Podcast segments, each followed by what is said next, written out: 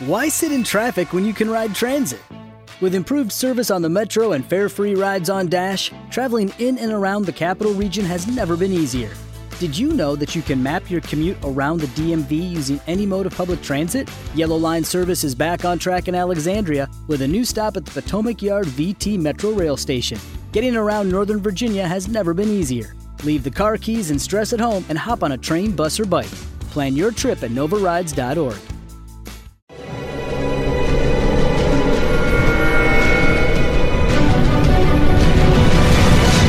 Yo documental.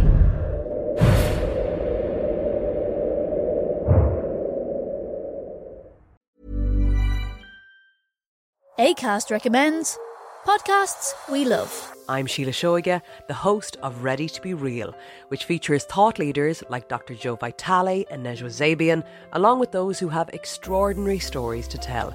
And I also speak to experts on topics as varied as sleep, relationships, aging, folklore, grief, sex, and spirituality. So, for honest and compelling conversations, new episodes of Ready to Be Real release every week, wherever you get your podcasts. ACAST is home to the world's best podcasts, including the critically acclaimed West Cork and the one you're listening to right now.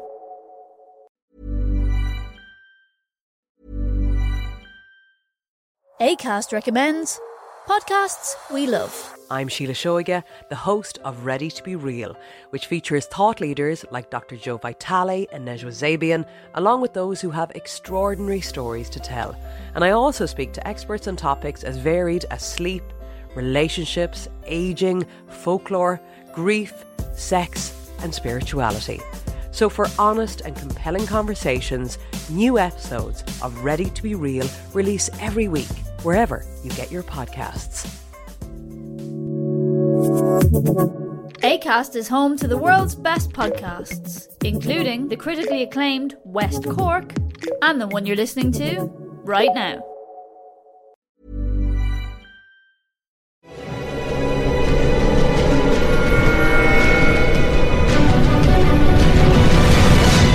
Yo documental.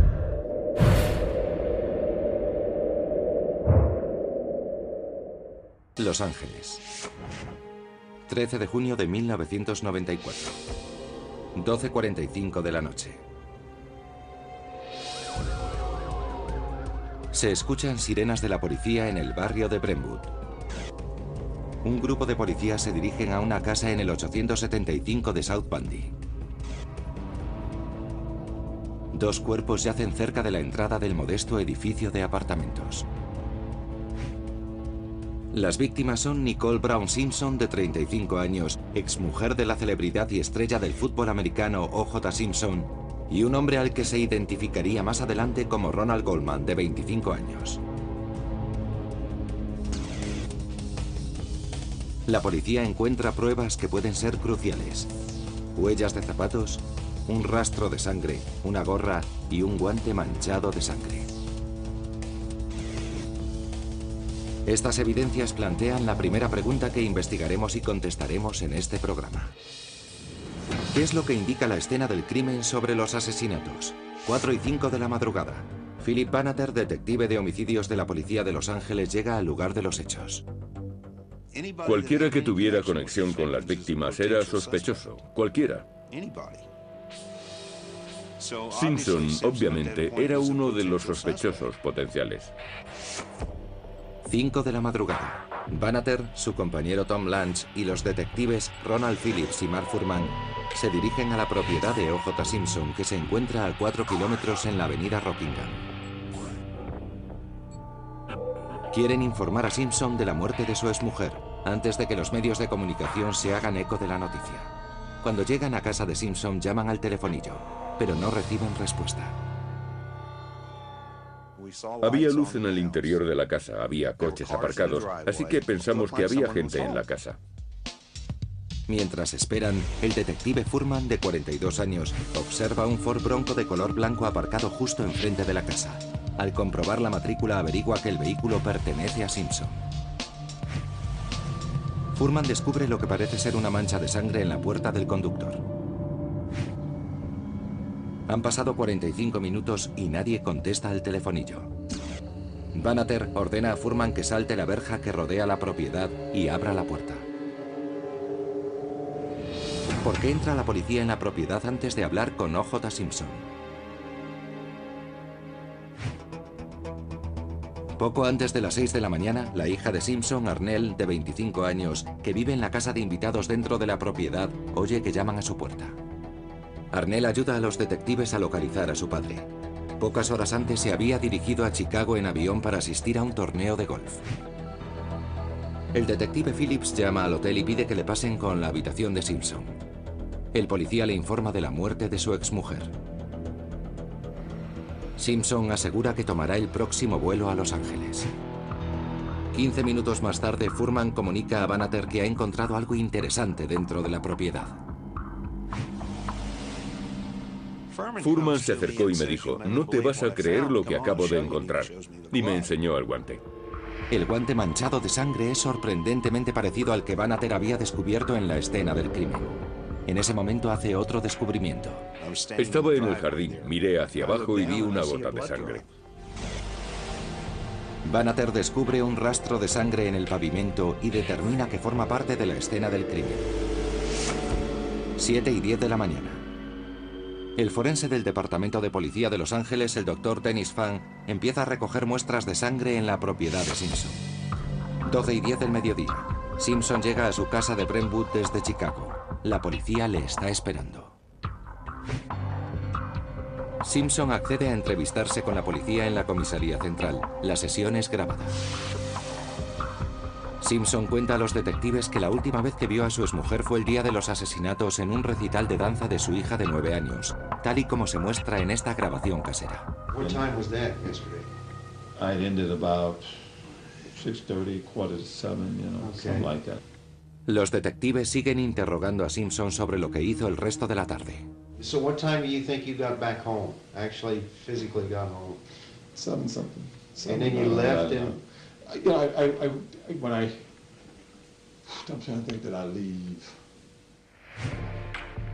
Simpson declara no acordarse bien de lo que hizo desde que volvió a su casa tras el recital de danza hasta que se marchó al aeropuerto para tomar el vuelo de las 11.45 de la noche a Chicago. ¿Por qué los detectives no le presionan para que dé respuestas más concretas? Dos y siete minutos de la tarde. Después de 32 minutos interrogándole, dan por finalizada la sesión. Simpson accede voluntariamente a que le tomen una muestra de sangre antes de marcharse. Los forenses de la policía comparan la sangre recogida en la escena del crimen con la muestra tomada a Simpson. 15 de junio. La prueba de ADN confirma que la sangre hallada en la escena del crimen pertenece a Simpson y que la sangre que hay en el guante encontrado en su propiedad es una mezcla de sangre y de la de las dos víctimas.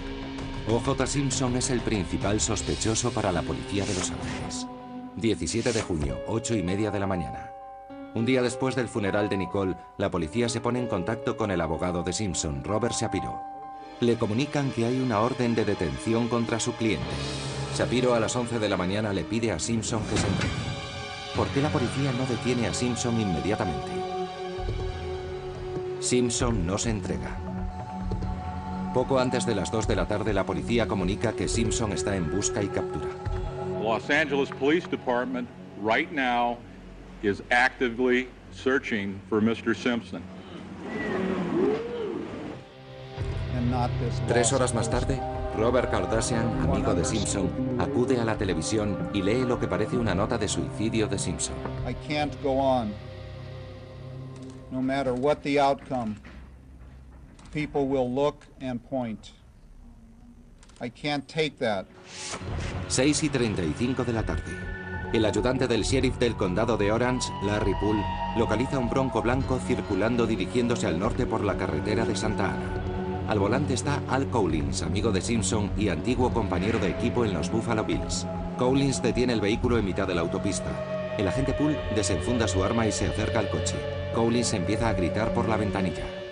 Quería convencernos de que OJ estaba en el coche, en el asiento de atrás y apuntándose a la cabeza con un arma. De repente, Collins se da a la fuga. Justo a las 7 de la tarde, los informativos interrumpen la programación, incluida la final de la NBA, para emitir imágenes de la persecución. Casi 95 millones de estadounidenses siguen la retransmisión. 7 y 26 de la tarde. El detective Tom Lambs llama a Simpson a su teléfono móvil. Intenta convencerle de que se deshaga de la pistola. Just throw it out the window. And nobody's gonna get hurt. I'm the only one that deserves. No, you don't deserve I'ma that. get hurt. You do not deserve to get hurt. You do not deserve to get hurt. All the police cars behind.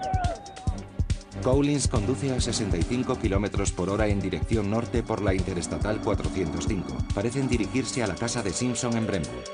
El reportero de la KNBC Conan Nolan cubre la persecución en la Interestatal.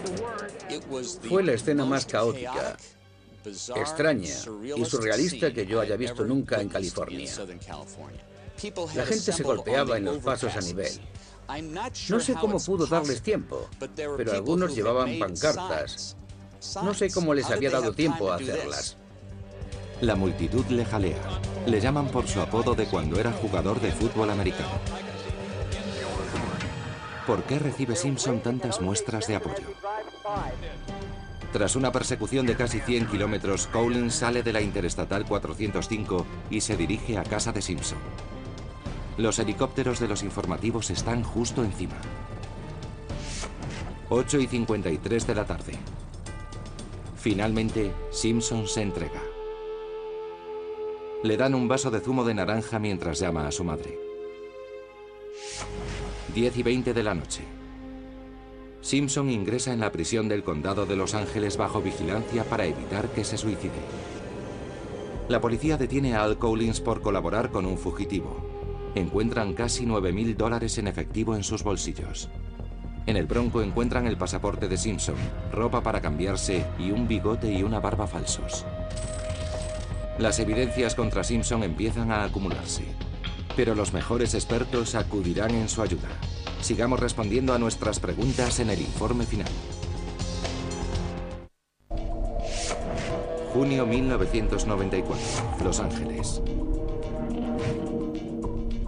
O.J. Simpson, de 46 años de edad, está en la cárcel, acusado de los asesinatos de su exmujer. With the Lucky Land you can get lucky just about anywhere. This is your captain speaking. Uh, we've got clear runway and the weather's fine, but we're just going to circle up here a while and uh, get lucky. No, no, nothing like that. It's just these cash prizes add up quick. So I suggest you sit back, keep your tray table upright, and start getting lucky. Play for free at LuckyLandSlots.com. Are you feeling lucky? No purchase necessary. Void where prohibited by law. 18 plus terms and conditions apply. See website for details.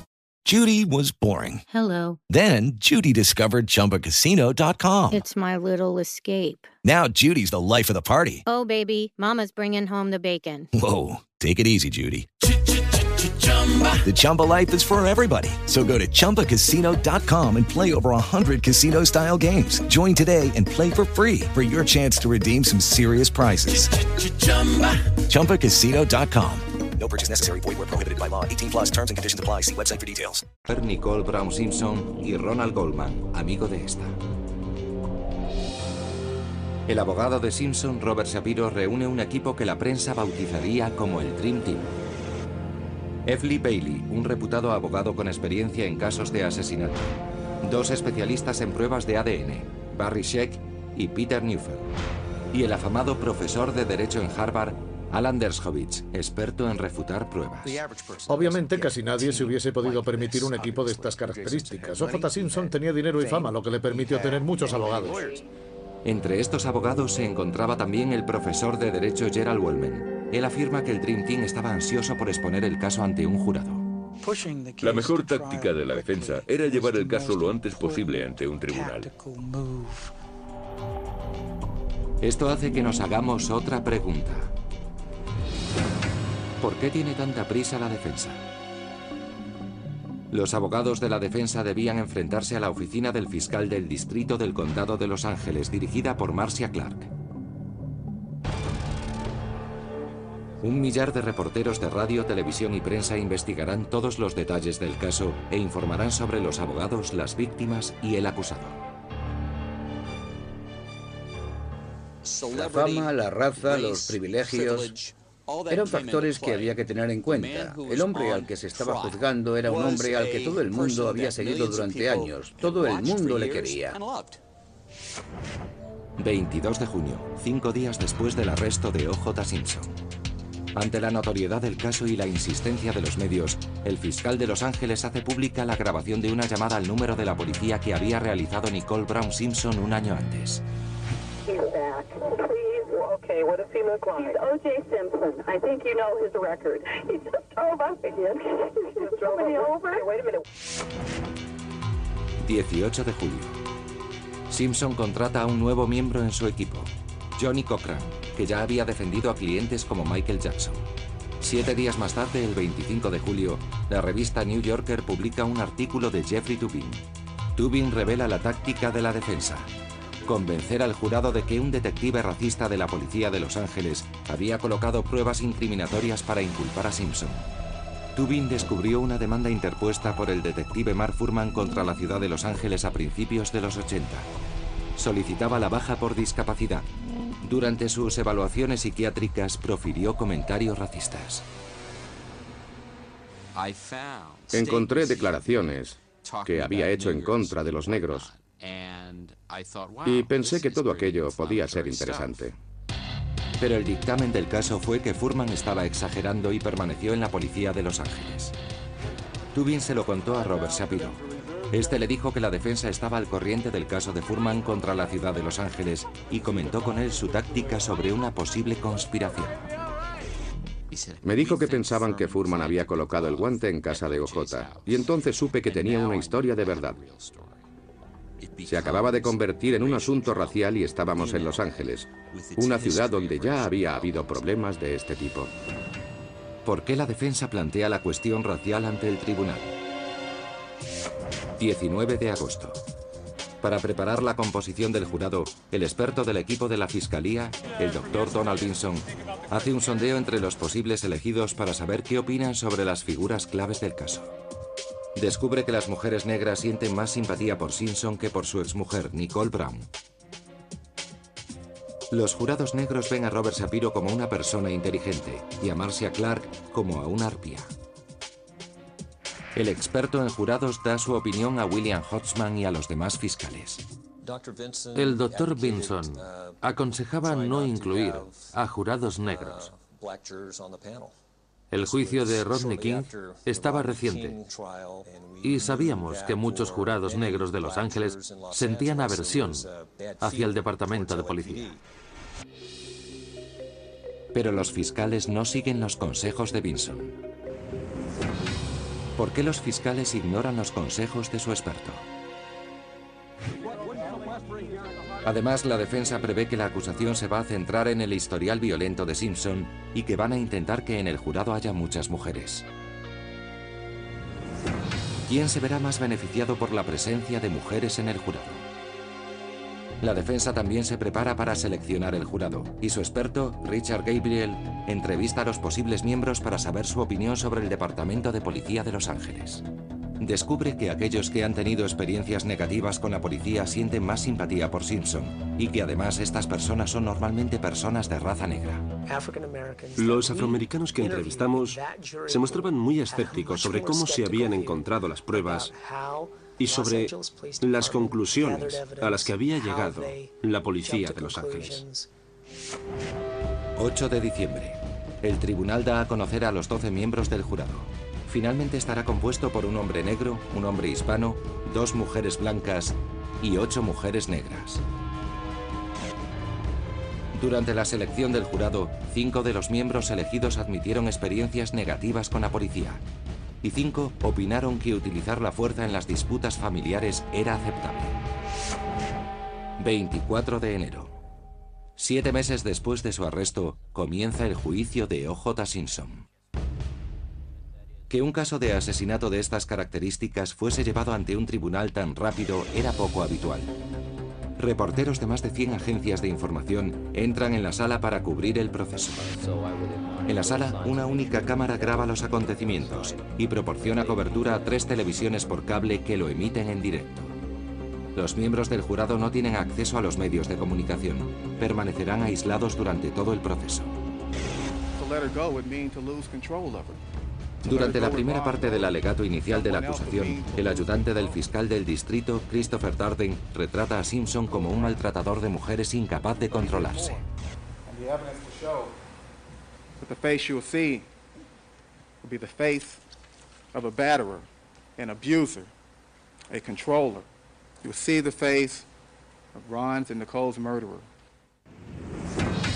¿Por qué insiste la acusación en la violencia de género? A continuación, Marcia Clark, colega de Darden, pronuncia su alegato inicial. Resalta las pruebas de ADN que demuestran que la sangre hallada en la escena del crimen pertenece a Simpson. Matches the defendant. Matches the defendant. Matches the defendant. 25 de enero. Johnny Cochran pronuncia el alegato inicial de la defensa. Durante dos días rebate a la acusación e insta al jurado a que no se fíen de las pruebas de ADN. If the evidence was contaminated at the scene or mishandled by the Los Angeles Police Department, the results will not be reliable. Durante las siguientes 23 semanas, la Fiscalía presenta las pruebas contra Simpson. Racismo, manipulación de pruebas. A continuación, en este programa de El Informe Final, intentaremos responder a varias preguntas. 9 de marzo de 1995. El detective Mark Furman del Departamento de Policía de Los Ángeles comparece como testigo en el juicio por asesinato de O.J. Simpson. La fiscal Marcia Clark sabe que la defensa tachará a Furman de racista y le responsabilizará de colocar pruebas. Entonces, ¿por qué la acusación llamó a declarar a Furman? Durante tres días, Marcia Clark cuenta cómo la policía encontró evidencias cruciales en la casa de Nicole Simpson Brown antes de la llegada de Furman. Had the glove and the cap underneath the bush already been pointed out to you? Después preguntaron a Furman sobre el guante que encontró en la propiedad de Simpson. How close did you get to it? I didn't touch it, I looked at it, I didn't know what the significance of it was. 15 de marzo. El abogado de la defensa, Evely Bailey, intenta refutar el testimonio de Mark Furman. Para ello se centra en posibles comentarios racistas por parte del detective. You say on your oath that you have not addressed any black person as a nigger or spoken about black people as niggers in the past 10 years, Detective Furman. That's what I'm saying, sir. 3 de abril. El forense del Departamento de Policía de Los Ángeles, Dennis Fan, sube al estrado. Fan declarará durante nueve días. El abogado de la defensa, Barry Sheck, argumenta negligencia en la recogida de muestras por parte de la Policía de Los Ángeles y que por tanto los resultados del ADN eran erróneos. It was a terrible mistake to put this blanket from inside the house into the crime scene. That could be a source of contamination. There is no rule at LAPD that gloves should be changed between each sample. No. And you did not change gloves between the collection of each sample, did you? Not that I can recall, no. 15 de junio, el fiscal Christopher Darden solicita una demostración que afectará negativamente a la acusación. The people would ask that Mr. Simpson step forward and try on the, the glove recovered at Bundy as well as the glove recovered at Rockingham. Darden lo hace en contra de la opinión de Marcia Clark. No se imagina lo que supondrá esa demostración. Ninguno de los guantes parece ser de la talla de Simpson. Fue una idea espantosa dejar que el acusado se pusiera los guantes y mostrara a todos que no eran de su talla.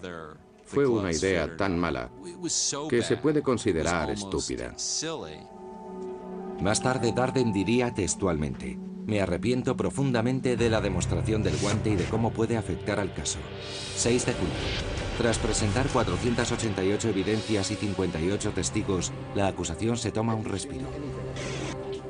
No han mencionado la persecución, ni el pasaporte, ni el disfraz encontrado dentro del vehículo tras la detención de Simpson.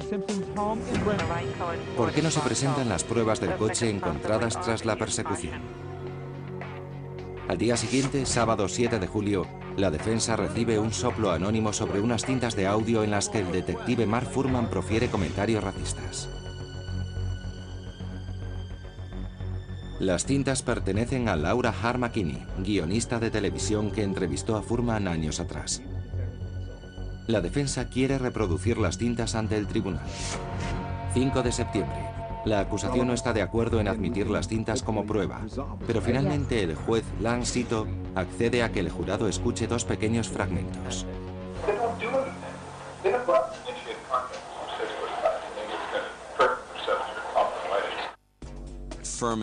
Demostraron que Furman había mentido descaradamente. El caso se vio afectado por el factor racial, algo que sería devastador para la acusación. 26 de septiembre. Comienzan los alegatos finales. El fiscal Christopher Darden afirma que las pruebas de ADN y el historial de maltratos de Simpson demuestran su culpabilidad más allá de una duda razonable. Judy was boring. Hello. Then Judy discovered chumbacasino.com. It's my little escape. Now Judy's the life of the party. Oh, baby, Mama's bringing home the bacon. Whoa. Take it easy, Judy. The Chumba life is for everybody. So go to ChumbaCasino.com and play over 100 casino style games. Join today and play for free for your chance to redeem some serious prizes. ChumbaCasino.com. No purchase necessary. Void where prohibited by law. 18 plus terms and conditions apply. See website for details. Okay, round two. Name something that's not boring. A laundry? Ooh, a book club. Computer solitaire, huh? Ah. Sorry, we were looking for Chumba Casino. That's right. ChumbaCasino.com has over 100 casino style games. Join today and play for free for your chance to redeem some serious prizes. ChumbaCasino.com. No purchase necessary. Void where prohibited by law. 18 plus terms and conditions apply. See website for details. Suficiente para dictaminar una sentencia condenatoria en un caso de asesinato. It is because he hit her in the past, because he's kicked her and punched her and grabbed her around the neck. 27 de septiembre. Johnny Cochran pronuncia el alegato final de la defensa exponiendo su opinión acerca de la demostración de los guantes. Cochran se dirige al jurado para hacerles partícipes de lo que considera una conspiración de la policía contra Simpson. Stop this cover up. If you don't stop it, then who? La televisión retransmite en directo el juicio con una audiencia media de más de 2 millones de telespectadores al día. Pero... ¿Han sido el jurado y los telespectadores partícipes del mismo juicio? 2 de octubre, 9 de la mañana. Tras ocho meses de juicio y 150 declaraciones de testigos, el jurado comienza a deliberar. Menos de cuatro horas después tienen un veredicto. El juez Lance Sito aplaza su decisión al día siguiente. 3 de octubre, 10 de la mañana. 150 millones de telespectadores siguen la emisión del juicio y millares de personas se reúnen a las puertas de la audiencia. We, the jury, in the above entitled action, find the defendant, Orenthal James Simpson, not guilty of the crime of murder upon Nicole Brown Simpson. We, the jury, find the defendant not guilty of the crime of murder upon Ronald Lyle Goldman. Conan Nolan, periodista de la KNBC, estaba a las puertas de la audiencia. Se oyó un enorme estruendo. Si O.J. Simpson lo hubiera oído, y es posible que lo oyera desde la sala, le hubiera recordado sus días como futbolista, con 100.000 personas animándole en el estadio de Los Ángeles.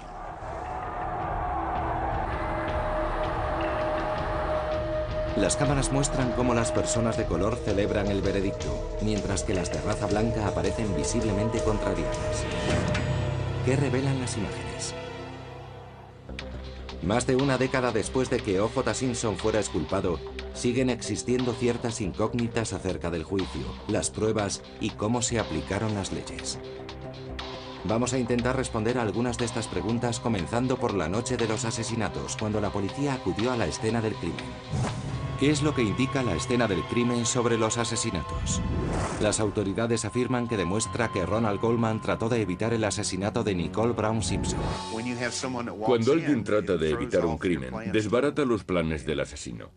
Por eso encontramos la gorra, el guante y toda esa sangre. El laboratorio del Departamento de Policía de Los Ángeles confirmó que la sangre hallada en la escena del crimen, en el Ford Bronco y en la propiedad de Simpson era suya. Durante el juicio, la defensa argumentó que la recogida de muestras del Departamento de Policía de Los Ángeles fue negligente y que eso invalidaba los resultados de las pruebas de ADN. Peter Arenela, profesor de Derecho en la Universidad de California y comentarista de la cadena ABC durante el juicio, afirma que la estrategia de la defensa anuló las evidencias aportadas por la acusación. Lo que hicieron fue confundir al jurado sobre las evidencias presentadas por la defensa. Argumentaron que se habían cometido errores en el proceso y acto seguido introdujeron los temas de corrupción, colocación de pruebas y negligencia. La noche de los asesinatos, Bannater y otros tres detectives acudieron a la escena del crimen y se dirigieron a casa de Simpson para comunicarle la muerte de su exmujer. Una vez allí, Mark Furman saltó la verja y poco después dijo que había encontrado el guante manchado de sangre. ¿Por qué entró la policía en la propiedad antes de hablar con O.J. Simpson? Los detectives pensaban que podían estar ante otra escena del crimen. Cuando Furman encontró sangre en el Ford Bronco aparcado fuera de la propiedad, los detectives se alarmaron. Furman saltó la verja para abrir las puertas y dejar pasar a los demás detectives. No sabíamos si allí había algún herido, alguien muerto o rehenes. Teníamos que asegurarnos. Los abogados de la defensa, sin embargo, opinan que se trató de un registro ilegal. Estaban buscando pruebas y no tenían orden de registro. Esa historia de que se estaban asegurando de que no hubiera más víctimas es falsa. Al día siguiente de los asesinatos, 13 de junio, 12 y 10 del mediodía. Cuando Simpson volvió a su casa desde Chicago, acompañó voluntariamente a los policías a la comisaría central para responder a algunas preguntas. Durante el interrogatorio, la información aportada por Simpson es bastante incompleta. I don't know. Not the first time. I know I, at, when I was in Chicago, I know I, but at the house I was just running around. ¿Por qué los detectives no le presionaron para que diera respuestas más concretas? Según ellos, querían que cooperara. Teníamos que conseguir una muestra de sangre y huellas dactilares. No queríamos que se enfadara porque podría haberse negado a cooperar y marcharse sin más. Los más críticos aseguran que los detectives se mostraron demasiado respetuosos durante el interrogatorio y los fiscales consideraron que no debían incluir el testimonio como prueba en el juicio.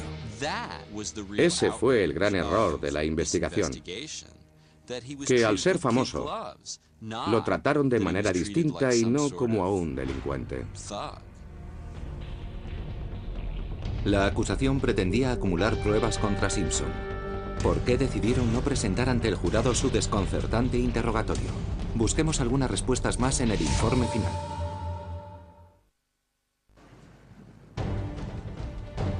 ...17 de junio de 1994... El caso de O.J. Simpson toma un cariz dramático. Simpson debía entregarse a la policía a las 11 de la mañana. Al no presentarse, las autoridades lo declaran en busca y captura. ¿Por qué la policía no detuvo a Simpson inmediatamente? Según ellos, no había riesgo de fuga. Cuando la policía llamó a Simpson a Chicago la mañana de los asesinatos, volvió voluntariamente a Los Ángeles. Habló con los detectives y estuvo de acuerdo en facilitar una muestra de sangre. Las autoridades pensaban que seguiría cooperando. Según el ayudante del fiscal del distrito, William Hodgman, la decisión de no detener a Simpson inmediatamente pudo haber sido un error. Normalmente no damos la posibilidad a nuestros sospechosos de entregarse, así que puede que con O.J. Simpson la policía le tratase de manera diferente. O.J. Simpson había donado una cantidad importante al sindicato de policía de Los Ángeles. Todo indica que estaban encantados con él y que le dieron muchas facilidades. Esa manera de proceder de la policía con Simpson dio lugar a uno de los momentos más vistos de la historia de la televisión.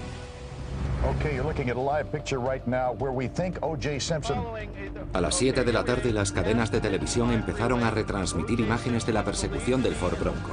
Simpson iba en el vehículo y su amigo Al Collins estaba al volante.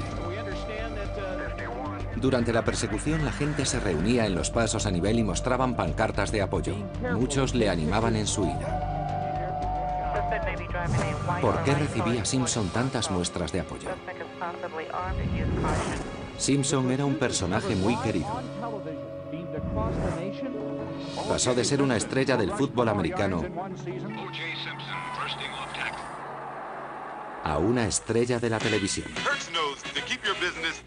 El carisma de Simpson traspasó barreras culturales y raciales. La profesora de Derecho en la Universidad de California, Kimberly Williams Crenshaw, afirma que con Simpson pocos tenían prejuicios raciales.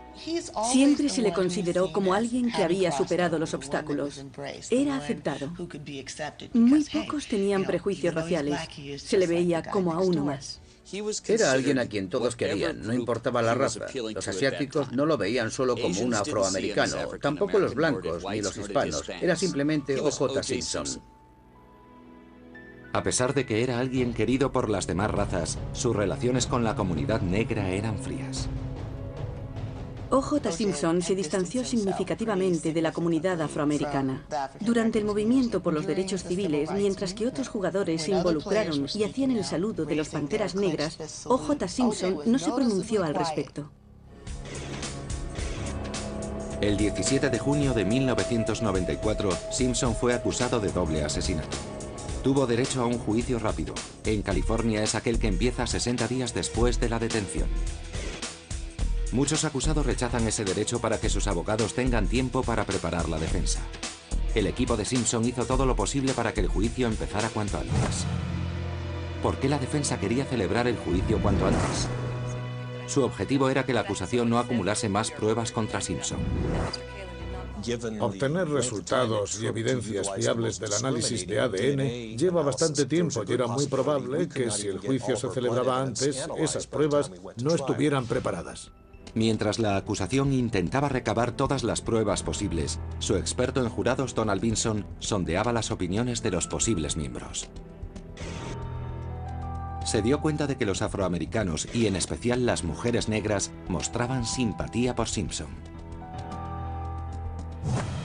¿Por qué los fiscales no hicieron caso de los consejos de su experto? Marcia Clark pensó que podía establecer un vínculo con las mujeres negras del jurado. Basándose en su experiencia, Clark sabía que las mujeres no siempre se identifican con las víctimas de violencia de género. Pero Clark creyó que podría conseguir que sintieran compasión por Nicole Brown Simpson debido a los abusos que tuvo que soportar. ¿Cuál de las dos partes se benefició más de la presencia de mujeres en el jurado? Las mujeres del jurado se pusieron de parte de la defensa. Tras el juicio, una miembro del jurado dijo que no creyeron en la teoría de la Fiscalía sobre la violencia de género. Otra jurado dijo que no lo demostraron con pruebas suficientes. No estamos a favor de la violencia de género, pero pensamos que la violencia de género no tenía nada que ver en este caso. No paraban de repetir que tenían muchísimas pruebas, pero a mí me pareció que no lo demostraron con pruebas suficientes. Al comenzar el juicio el 24 de enero de 1995, los fiscales abordaron el tema de la violencia de género. ¿Por qué insistió la acusación en la violencia de género? Intentaban atraerse las simpatías de las mujeres del jurado y evitar que el estatus de estrella de Simpson jugara en su favor. Se trataba de un maltrato continuado que terminó en asesinato. Y durante semanas basamos nuestro alegato en eso. Intentamos demostrarlo con pruebas, testimonios y fotos, intentando que no viesen a Simpson como una estrella mediática. El profesor de Derecho Charles Ogletree de la Universidad de Harvard, uno de los expertos que comentó el juicio en televisión, opina que esa estrategia fue un error. Pensaron que como había bastantes mujeres en el jurado, se pondrían de su parte al introducir el tema del maltrato, pero el hecho de que le diesen demasiada importancia en un caso de doble asesinato restó credibilidad a la estrategia de la acusación. ¿Fueron el jurado y los telespectadores partícipes del mismo juicio? No. Los telespectadores vieron y escucharon muchas más cosas del caso. El abogado de la defensa, Gerald Wellman, comenta que eso explica la reacción de mucha gente tras el veredicto de no culpabilidad. Los telespectadores pudieron ver muchas cosas que el jurado no vio, cosas que ni siquiera hubieran sido admitidas como pruebas. Los telespectadores, por ejemplo, supieron el contenido del diario de Nicole Brown Simpson que daba detalles de los abusos de Simpson. El jurado no tuvo conocimiento de eso ya que fue rechazado como prueba pero las personas que siguieron el juicio por televisión solo vieron una versión resumida de lo que ocurría en el juicio cada día. La gente no se quedaba seis o siete horas viendo el juicio. Veían la CNN o las noticias de la noche. Y lo que realmente veían esas personas del juicio eran resúmenes de lo que sucedía en la sala. Otra evidencia que no fue presentada como prueba fue la famosa persecución del Ford Bronco por las autopistas de Los Ángeles. ¿Por qué no se presentaron las pruebas encontradas tras la persecución? La acusación estimó que hubieran beneficiado a la defensa. Si las pruebas que la policía encontró en el vehículo tras la persecución se hubieran presentado, el jurado habría escuchado la conversación telefónica donde Simpson decía que se iba a suicidar. No, don't. Hey, listen. Think about everybody else, all right? on a freeway. I couldn't do it in a field. I want to do it at a grave. I want to do it at my house. Creo sinceramente que la conversación podría haber despertado cierta simpatía hacia Simpson. La acusación se vio perjudicada también por uno de sus testigos. El veredicto y sus consecuencias a continuación, en el informe final. Primavera de 1995. La acusación sufrió un cierto revés cuando uno de sus testigos clave cometió perjurio. El testimonio del detective Mark Furman negando comentarios xenófobos fue desacreditado cuando la defensa reprodujo en la sala cintas con su voz que contenían comentarios racistas. ¿Por qué la acusación llamó a declarar a Mark Furman? Creyeron que si ese testigo no declaraba, su estrategia no se sustentaría en el juicio. Furman fue quien encontró el guante manchado de sangre en Rockingham. Por eso su testimonio era esencial. Creíamos que su historial no era importante y que sería un testigo fundamental a la hora de presentar esas pruebas. Pero tras el juicio, los miembros del jurado admitieron que una vez que supieron que Furman había mentido, refutaron su testimonio.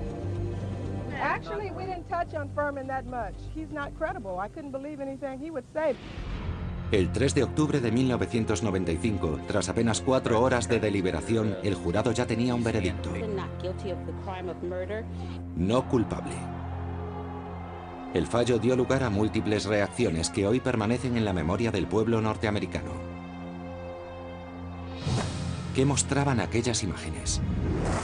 Fundamentalmente la existencia de prejuicios raciales en el sistema judicial norteamericano.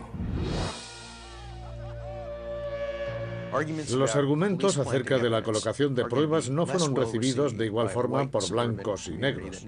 Los blancos no son víctimas de la policía, mientras que los afroamericanos llevan años sufriendo los abusos de lo que ellos llaman el ejército de ocupación. Una vez emitido el veredicto, la diferencia de opinión entre las dos etnias se hizo patente. Según una encuesta de la CBS, el 75% de los blancos estaba convencido de la culpabilidad de Simpson. Por su parte, el 78% de los negros no dudaba de la inocencia de este. Shante Morgan, reportera en el caso Simpson, comenta que la comunidad negra aplaudió el veredicto porque por primera vez la justicia daba la razón a un hombre negro. El hecho de ganar en este caso fue importante porque representaba una victoria aún mayor. Sentíamos que por una vez habíamos ganado frente a un sistema judicial que llevaba años enviando a afroamericanos inocentes a la cárcel. Otros vitoreaban a Johnny Cochran.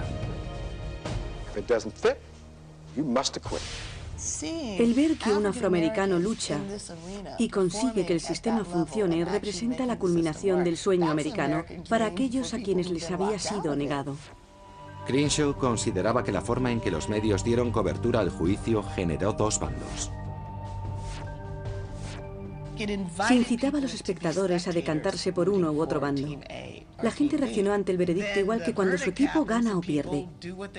Mientras que unos lo celebran, otros no paraban de protestar. ¿Por qué la defensa planteó la cuestión racial ante el tribunal? Los abogados querían beneficiarse del largo historial de conflictos raciales y brutalidad policial de la ciudad de Los Ángeles. Agosto de 1965. El barrio de Watts, de población mayoritariamente negra, estalló al enterarse de que supuestamente unos agentes blancos habían disparado a un motorista negro en un stop. En el año 1998 se acusó a la policía de haber fichado a la mitad de los varones negros de entre 21 y 24 años por supuesta pertenencia a bandas. En 1992, la exculpación de unos agentes blancos acusados de abuso policial contra Rodney King provocó varios disturbios. Es completamente normal hablar de raza en Los Ángeles en un juicio en el que estén involucrados policías. Hubiera sido negligencia no hacerlo. El escritor Jeffrey Tubin concluye que la estrategia de la defensa fomentó un debate sobre ética legal. En casos así, debemos plantearnos preguntas como ¿cuál es el deber de un abogado defensor? ¿Existe un compromiso con la comunidad por el cual no se deben utilizar rencores históricos en beneficio del cliente? Lo cierto es que son preguntas complicadas. Hoy, diez años después del juicio, el legado judicial y los efectos que el caso Simpson provocó en las relaciones entre grupos raciales siguen siendo motivo de debate. El juicio, que duró 252 días, es el más largo que ha tenido lugar en California. Le costó a Simpson 10 millones de dólares y el proceso generó un gasto entre los contribuyentes de Los Ángeles de 9 millones. Pero el caso dio lugar a una nueva generación de reporteros. Surgió toda una industria de comentaristas expertos en derecho, abogados que no estaban presentes durante el juicio y que no sabían nada del caso. Eso hizo que se trivializara el significado de lo que realmente ocurrió, haciendo del juicio un mero espectáculo. Desde el caso Simpson, los investigadores han cambiado el método de recogida de pruebas. Los laboratorios regularon la recogida y el almacenamiento de pruebas para el análisis de ADN. La ley penal de California también se vio alterada tras el caso Simpson. En el juicio, el diario de Nicole Brown Simpson y su testimonio de malos tratos no fueron admitidos como prueba. Once meses después del veredicto, California promulgó una ley que aceptaba como prueba este tipo de documentos. Christopher Darden abandonó la Fiscalía del Distrito en 1995. Marcia Clark se retiró dos años más tarde. En 2002, Johnny Cochran abandonó el derecho y tres años después murió a causa de un tumor cerebral inoperable. El día que se emitió el veredicto, el equipo de abogados de Simpson y su familia dieron una conferencia de prensa. El hijo de Simpson leyó una declaración redactada por su padre.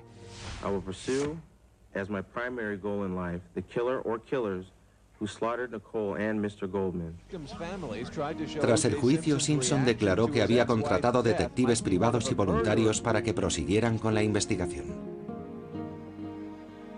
En 2004, sin embargo, comentó que abandonaba las investigaciones para centrarse en la educación de sus hijos. En mayo de 1995, la familia de Ronald Goldman presenta una demanda contra Simpson. La familia Brown les secunda un mes después. Los juicios civiles tienen menor repercusión que los juicios penales. El 4 de febrero de 1997, un jurado de Santa Mónica compuesto mayoritariamente por blancos declaró a Simpson responsable de la muerte de Ronald Goldman. También le declaró culpable de la agresión a Nicole Brown Simpson, que tuvo como resultado su muerte. En el juicio civil se presentaron pruebas que no fueron aceptadas en el juicio por asesinato, incluidas unas fotos con unos zapatos que coincidían con las huellas halladas en la escena del crimen. A Simpson le impusieron una indemnización de 33 millones y medio de dólares que nunca pagó. La ley de California protege su pensión mensual de 25 mil dólares como exjugador de la NFL. Hoy Simpson vive en Florida, donde la ley impide que su casa sea embargada para el pago de deudas. La comunidad afroamericana se implicó políticamente en el caso de O.J. Simpson. Pero él no parece que haya cambiado mucho su estilo de vida. Él no se sintió en ningún aspecto con obligaciones hacia la comunidad negra. Desde el juicio, Simpson ha tenido varios encontronazos con la ley. En 2001 fue declarado no culpable por un jurado de Florida de agresión y allanamiento. Hay gente que dice que O.J. Simpson sufrió mucho, pero él va a jugar al golf todos los días. Vive en Florida, tiene una buena pensión. Creo que no le va demasiado mal, es cierto que ya no es tan popular como antes, pero a él qué le importa. En 1998, Simpson concedió una entrevista a la revista Esquire y habló de los asesinatos. Dijo textualmente, aun en el caso de que lo hubiera hecho habría sido porque la quería de verdad. En noviembre de 2006 se prohibió la publicación de un libro y la difusión de un documental de televisión sobre el caso. El libro, escrito por Simpson en condicional, relataba cómo hubiese cometido él los crímenes de los que se libró.